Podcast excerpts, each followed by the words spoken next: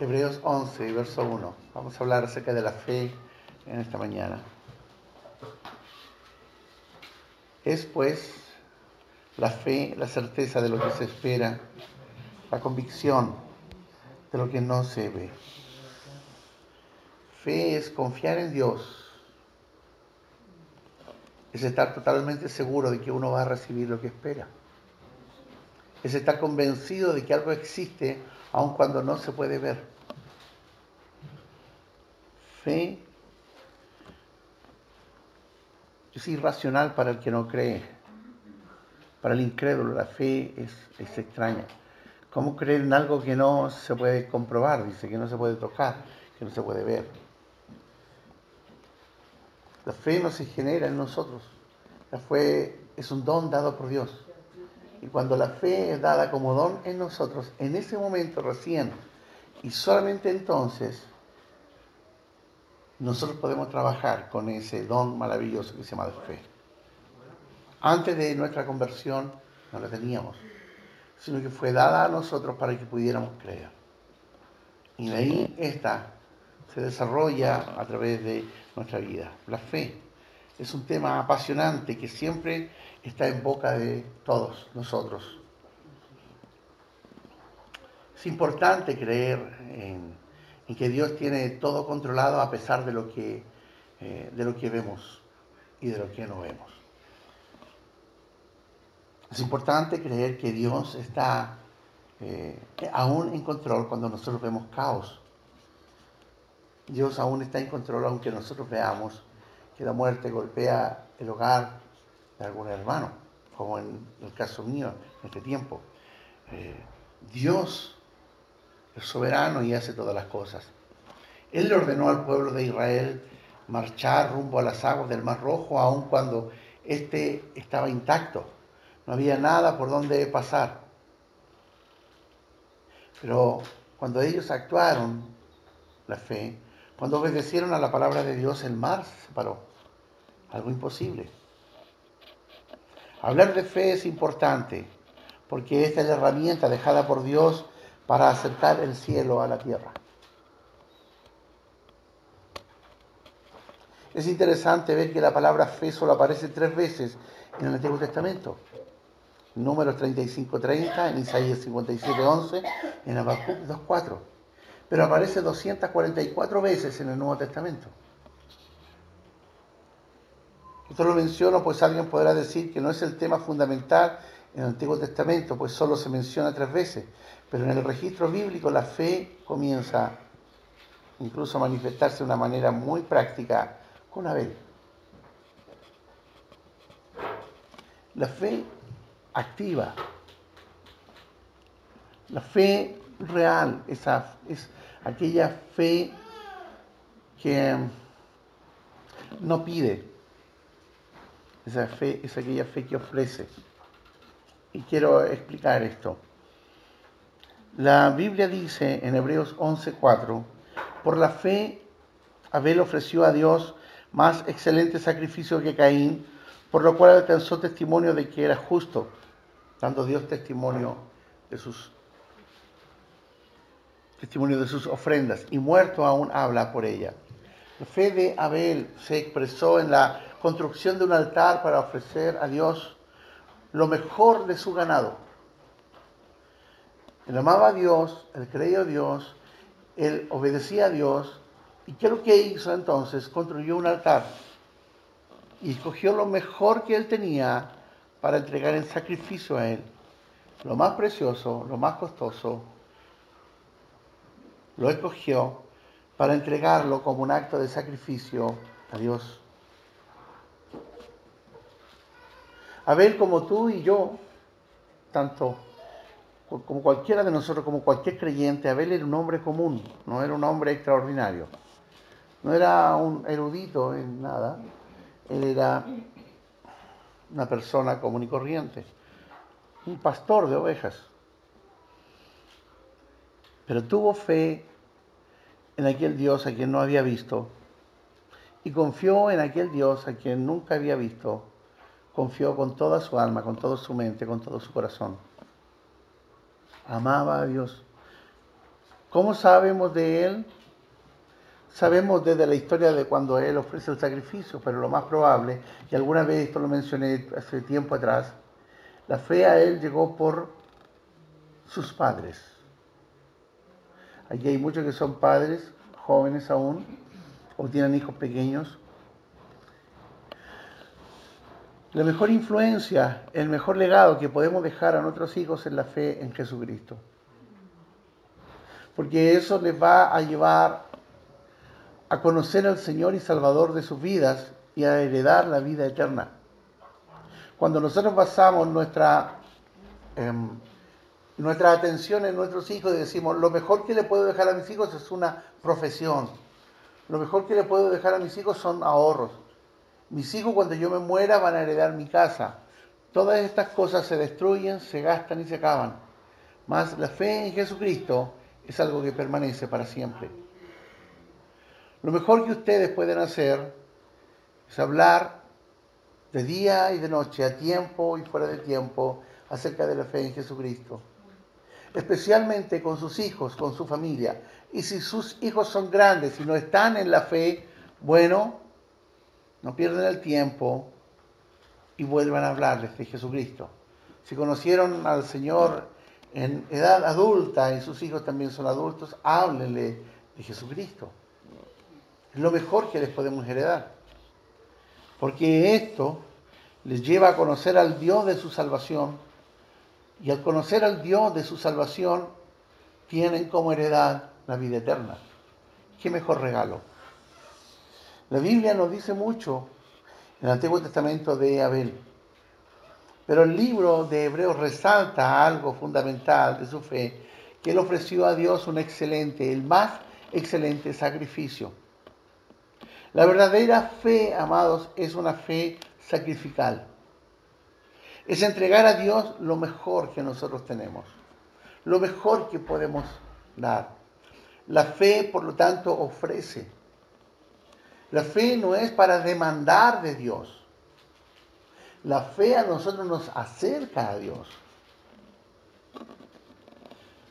Indudablemente, alguien me podrá decir, sí, pastor, pero dice, pero pida con fe, está hablando de pedir. Pero cuando un hombre o una mujer ha sido conquistado en su corazón por el amor de Dios, es salvo, él sabe que tiene las cosas. Él sabe quién es Dios.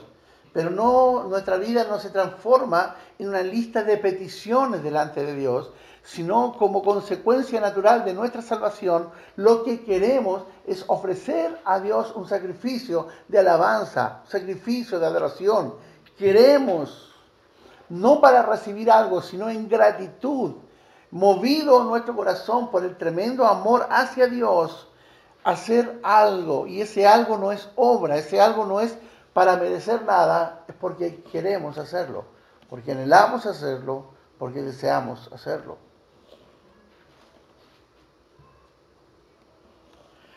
La verdadera fe no demanda de Dios, no está demandando ni decretando. La verdadera fe está ofreciendo. ¿Y qué ofrece? Un sacrificio de excelencia delante del trono de Dios. Tanto Caín como Abel de alguna manera supieron que tenían que ofrecer sacrificio delante de Dios. Ambos hermanos lo sabían. Probablemente la forma, el lugar, sabían dónde tenía que ser y qué debía ser y qué también debían ofrecer. Abel obedeció y Dios se agradó. Caín obedeció en parte y Dios no se agradó de su sacrificio. La pregunta es, ¿por qué Dios no se agrada del sacrificio de Caín? porque el sacrificio era el fruto de sus manos. En otras palabras, eran obras. Hizo caso omiso de las instrucciones dadas por Dios. Es similar a aquellos que se autodenominan cristianos y dicen que adoran a Dios a su manera. Aquellos que dicen, yo igual oro en la casa, no voy a la iglesia, pero yo sigo creyendo. ¿Y tú te congregas? No, no necesito congregarme, porque yo adoro a Dios. ¿Sí? Es bueno que vayas a la iglesia, no, no es, no, son todos hipócritas, o pasa esto, no, yo me he decepcionado tanto, por eso no voy, pero yo en mi casa oro y leo la Biblia. Y se han olvidado que la Biblia dice no dejen de congregarse como aquellos, como aquellos que tienen por costumbre. La adoración es aquella que ofrece. La, la fe es aquella que ofrece. Y la adoración es en público y en privado. Es congregacional e individual. Es un sacrificio que se elabora y que se establece delante de Dios motivado simplemente por amor a Dios, por quién es Él. La obediencia a medias se llama derechamente desobediencia. No, yo me quedo en la casa, dicen algunos creyentes. Y acá adoro. Sí, está bien que te quede en casa y adores, pero también hay días de congregación donde debemos orar en público y donde junto con otros nos alentamos unos a otros, nos, nos conformamos unos a otros, nos exhortamos unos a otros y ofrecemos juntos a Dios un sacrificio de excelencia.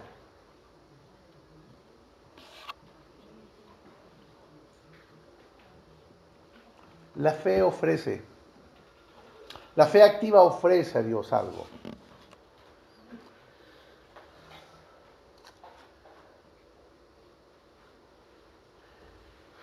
Con, tanto con Elías como con Marcelo tuvimos la oportunidad del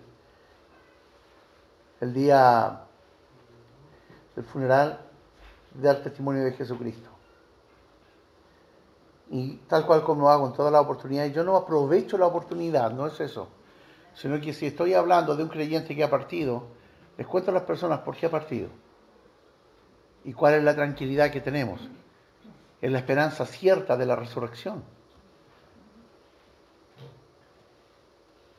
Y, mi exhortación siempre a la familia es, ustedes amaban a este hombre, ustedes amaban a esta mujer y quieren seguir su ejemplo y quieren honrarlo, entonces sigan la fe de este hombre, sigan la fe de esta mujer.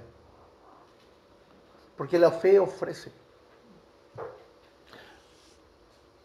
Los que creen el día de hoy en que la fe es para pedir y recibir, en realidad estábamos hablando de una fe muy egoísta, una fe egocéntrica, centrada en la necesidad de uno. Pero la verdadera fe es aquella que ofrece sacrificio a Dios. Es aquella fe que, que nos lleva a postrarnos delante de Dios, no por lo que Él puede hacer por nosotros, postrarnos a Dios por quién es Él. Por lo maravilloso que es Dios en todas las circunstancias. Que no importa lo que nos rodee, no importa lo que pueda pasar alrededor, Dios es inmutable. Pero en esa inmutabilidad Dios es bueno, Dios es misericordioso, Dios es grande, Dios es amoroso, Dios no deja a los suyos. Entonces no queda otra cosa que postrarse en sacrificio delante de Él para adorarle. Ese es el Dios en el que creo. La fe prepara. Por la fe, dice la escritura allí en Hebreos 11:7, por la fe Noé, cuando fue advertido por Dios acerca de cosas que aún no se veían, con temor preparó el arca en que su casa, eh, en que su casa se salvase. Y por esa fe condenó al mundo y fue hecho heredero de la justicia que viene por la fe. Noé, un hombre justo,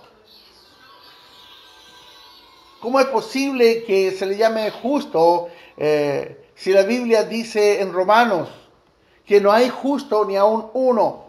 La respuesta a esto se encuentra en el corazón salvador de Dios. Él es el que justifica y hace justo a un hombre por la fe. El hombre por sí mismo no es justo, no es bueno. Es Dios quien entrega y quien justifica al hombre y lo salva para ponerlo en un lugar distinto y sentarlo a su mesa como uno de sus hijos.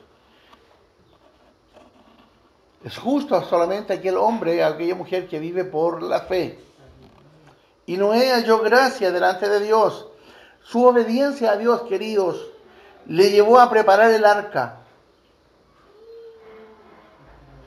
Era un absurdo, no había nubes, no había indicio de nada, pero él hizo un arca por fe.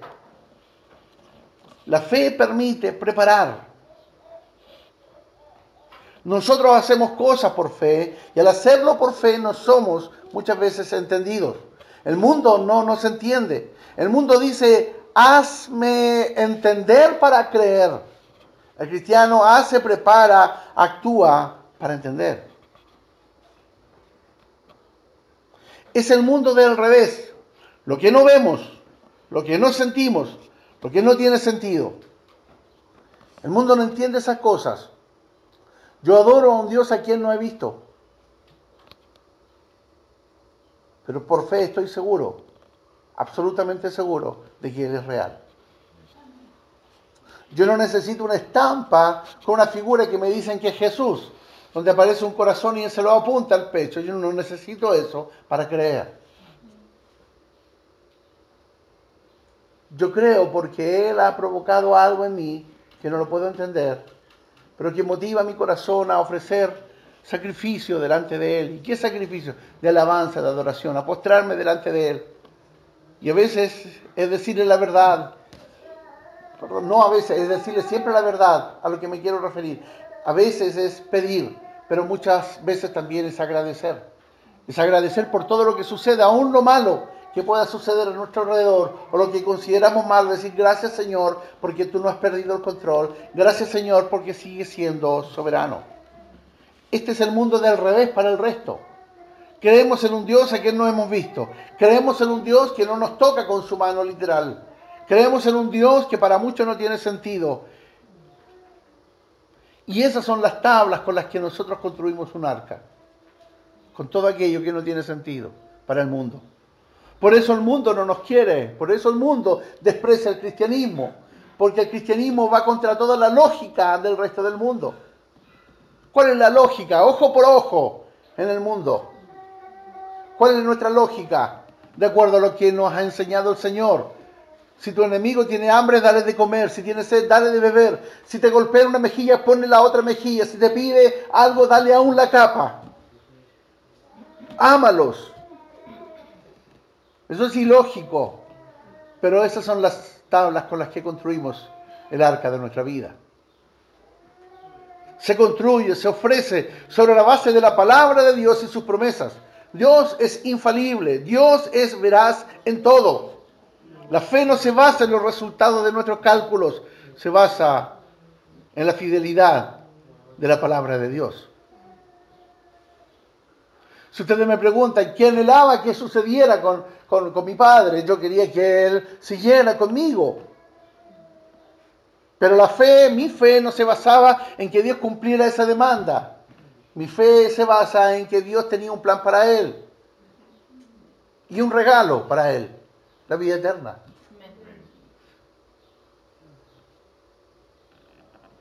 Tal cual como lo expresé allá en, en el tiempo de servicio, le decía, tengo sentimientos encontrados, le decía a las personas que allí se encontraban. Por una parte me siento profundamente triste porque no lo voy a tener de nuevo ni lo voy a abrazar en este tiempo acá. Pero por otro lado estoy feliz porque Él descansa de sus obras y está en los brazos del Padre.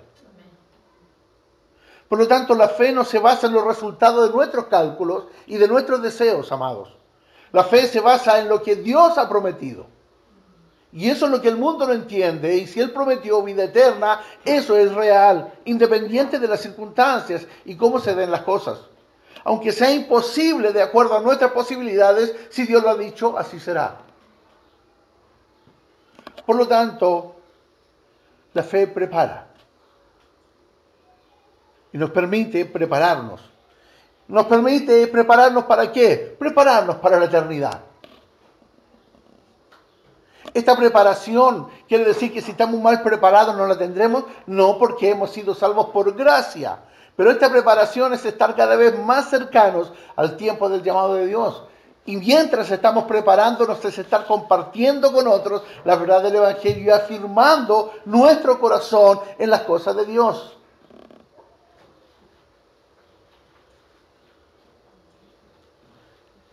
La verdadera fe en el creyente es una fe que obedece. Es fe obediente. La fe obedece a la palabra de Dios. Tú dices tener fe, pues tu fe muéstrala no solamente por el fruto, sino muéstralo por tu obediencia. Dices tener fe, entonces muéstralo con la obediencia a la palabra de Dios. La fe nos hace ir donde no sabemos. nos hace dar pasos sin saber muchas veces hacia dónde vamos. Pero confiamos en la promesa. Dios hizo salir a Abraham hacia una tierra que no conocía, hacia un lugar desconocido, y fue capaz de dejar todo y obedecer. La fe verdadera obedece. La fe no se basa en presunciones, se basa en convicción de que Dios es veraz en todo. La fe no se basa en el cálculo de las posibilidades. Voy a ver si me va bien o mal. La fe se basa en que si estás en la línea de Dios, si estás en el centro del plan de Dios, Dios te conducirá hasta el final y nada podrá estorbarlo. Abraham habitó como extranjero en la tierra que Dios le prometió. Él lo hizo por aquella profunda convicción que se produce en un hombre o una mujer que confía en que las promesas de Dios son sí y amén siempre. Siempre. No hay ninguna cosa que Dios haya prometido para nosotros que Él no vaya a cumplir. Dios no es hombre para arrepentirse. Es inmutable en todo y eso es lo que me agrada de Dios, su inmutabilidad. Quiere decir, Él no cambia, no muda, no se transforma. Dios no envejece, Dios no se cansa. Dios no está muy ocupado. La fe obedece la voz de Dios y nos hace habitar como extranjeros en el lugar que Él nos dará. Una fe que obedece a Dios es aquella fe que, que nos hace entender y conocer que en este tiempo, en este país, en este mundo, seguimos siendo extranjeros y advenedizos. Porque no somos de acá, somos del cielo. Somos del reino de Dios. Por lo tanto, no tratamos de amontonar riquezas en este mundo, sino que sabemos que estamos de paso. Porque la verdadera fe lo que hace es mirar al cielo y esperar el día de nuestra redención. La verdadera fe es aquella que nos hace suspirar y decir, Señor, te anhelo. No te anhelo para tener una experiencia mística aquí en la tierra, anhelo que venga ya en tu reino.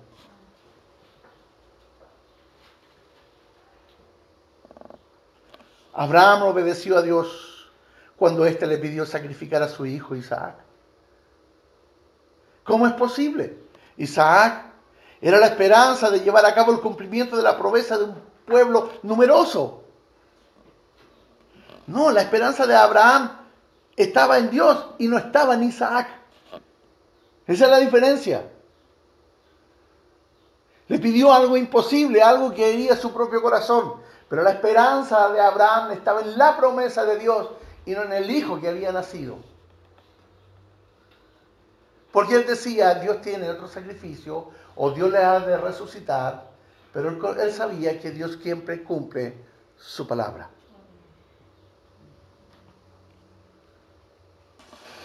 ¿Cuántas veces nuestra esperanza está puesta en aquello que nos da la seguridad?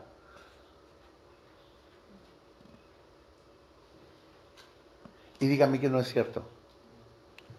Está puesta en aquello que nos da seguridad.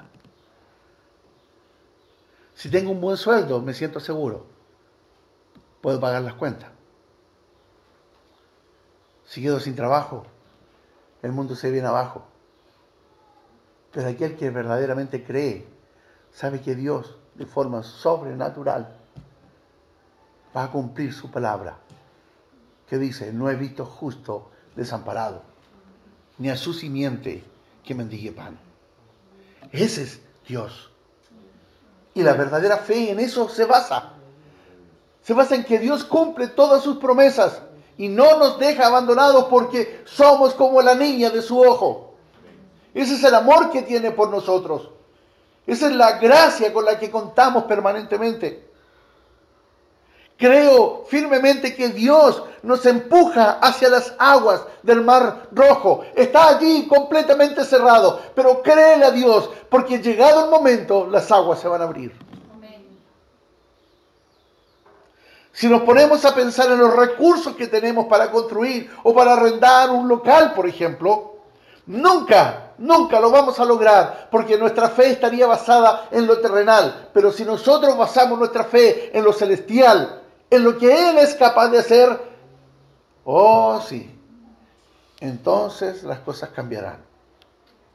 Si nuestra fe se basa en que con lo que tenemos en nuestro bolsillo alcanzamos a cubrir todas las cosas y eso nos da seguridad, entonces no estamos creyendo con la fe del cielo.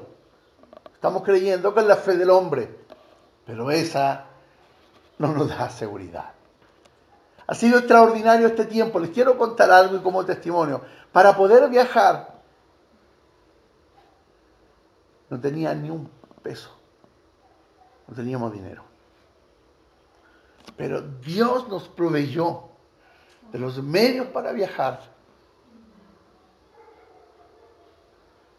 Y hubo personas que nos ofrendaron para ir. Nosotros no le pedimos dinero, nos ofrendaron para ir. Al punto de poder hacer aún más de lo que necesitábamos. Dios siempre, en el momento preciso, cuando creemos que nos ahogamos, Dios dice, yo soy tu Dios, que te esfuerzo, no temas, porque estoy contigo.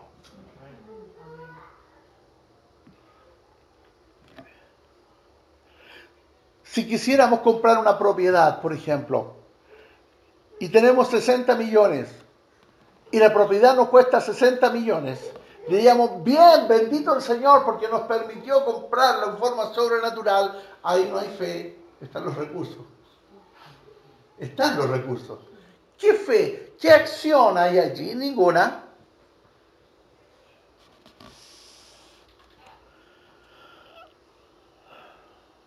Es posible que evitemos como extranjeros lo que Dios ya nos dio. No lo sabemos, pero es necesario movernos en pos de la promesa. No nos equivoquemos, amados. Dios no se mueve por la necesidad de las personas. Dios se mueve por la fe de las personas. Pero no quiero ser tan simplista, porque alguien que pueda escuchar este mensaje va a decir también que esto es demasiado simplismo. No. Sí, Dios se va a mover por la fe de las personas, pero Dios es independiente a nuestra fe. En el sentido de que Él es inmutable, Él cumple las promesas. Él no es una marioneta del hombre. Dios hace las cosas cuando las personas tienen fe porque Él lo ha prometido no porque nosotros lo movamos a hacer las cosas. El poder fluye del cielo hacia aquellos que tienen fe para creer en lo imposible, porque Dios lo ha prometido. Porque al que cree, dice la Biblia, todo es posible.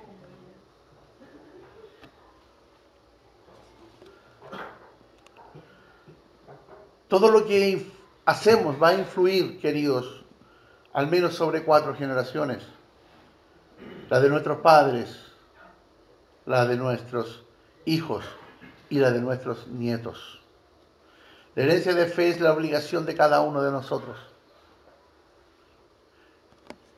Hay una encuesta que hizo una revista cristiana en los Estados Unidos y es interesante lo que ahí decía que en las iglesias evangélicas en general, uno de los porcentajes más altos de las membresías son los hijos de creyentes. Más que la gente nueva que va llegando, hijos de creyentes. Porque cuando un hombre o una mujer se convierte, ¿dónde corre a contar la noticia? A la casa a la esposa, al esposo, a los padres, a los hijos, a los nietos, a aquellos que están con uno. Son los primeros que van a recibir la noticia, la buena noticia de salvación. Ahí es cuando están los primeros conflictos, pero también cuando tenemos los primeros frutos. Sin fe es imposible agradar a Dios, dice Hebreos 11:6. Amados, en el día de hoy, mi llamado a ustedes. Es que nuestra fe sea una fe activa, una, una fe que nos mueva, una fe que ofrece sacrificio a Dios conforme a lo que Él ha demandado, un sacrificio santo, puro, agradable a Dios, adoración, postración delante de Él. Es una fe que nos prepara para lo que ha de venir es una fe que nos permite mirar con esperanza el futuro.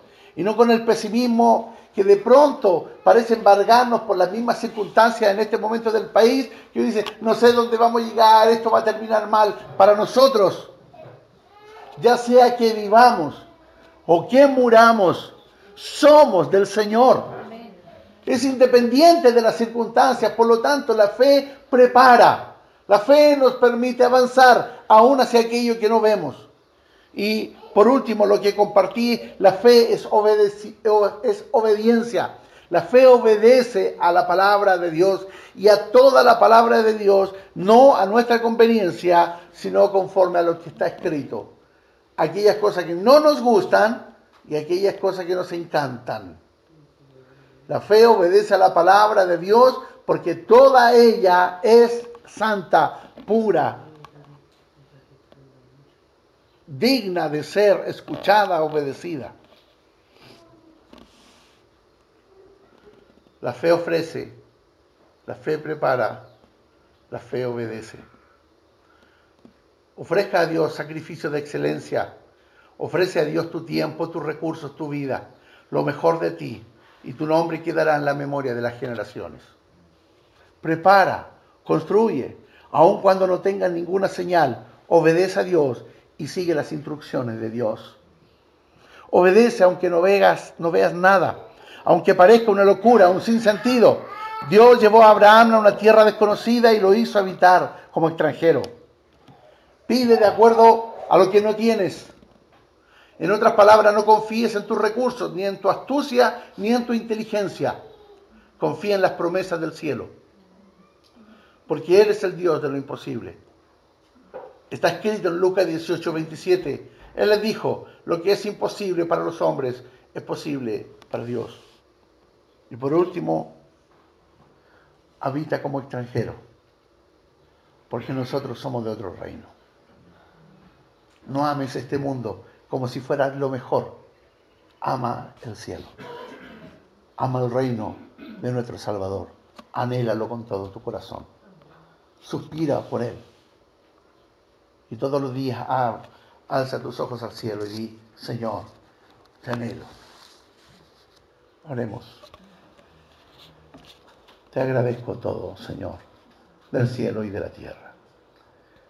Te agradezco por los maravillosos momentos que me ha tocado vivir con amigos, familia, por los logros que he tenido, pero te agradezco por todas aquellas cosas que me fueron negadas, me fueron quitadas o nunca, o nunca alcancé.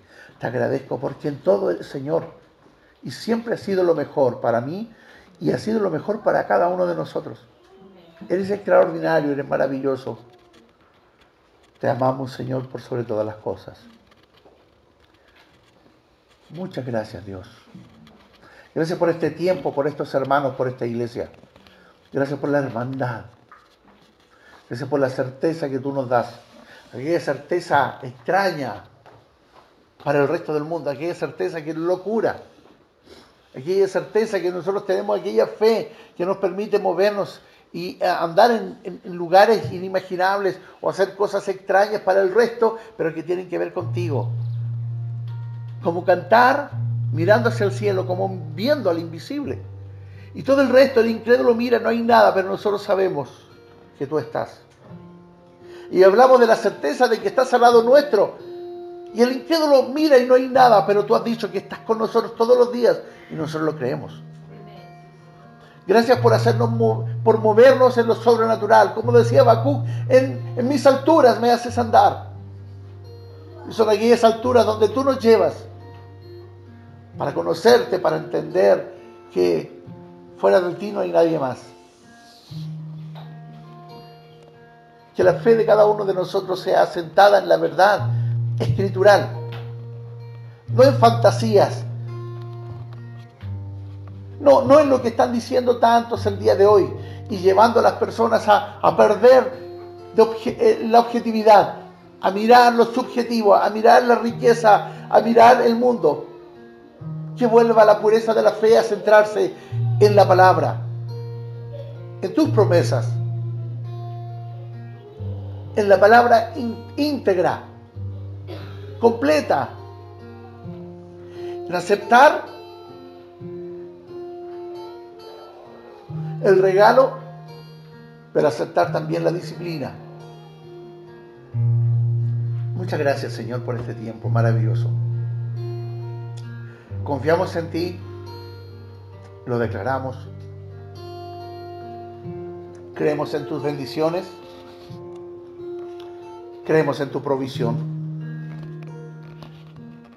Y aunque el día de hoy alguno esté pasando por momentos sumamente conflictivos, sabemos que tú no le has dejado, porque tus promesas se cumplen para siempre. Tu palabra nunca ha cambiado y si has dicho que no has visto a tus justos, a los tuyos, a tus hijos desamparados, es porque así es. No los has visto nunca, ni se verán, porque tú provees para nosotros. Muchas gracias, Señor. Toda gloria, honra y alabanza para ti, en el nombre de Jesús. Amén.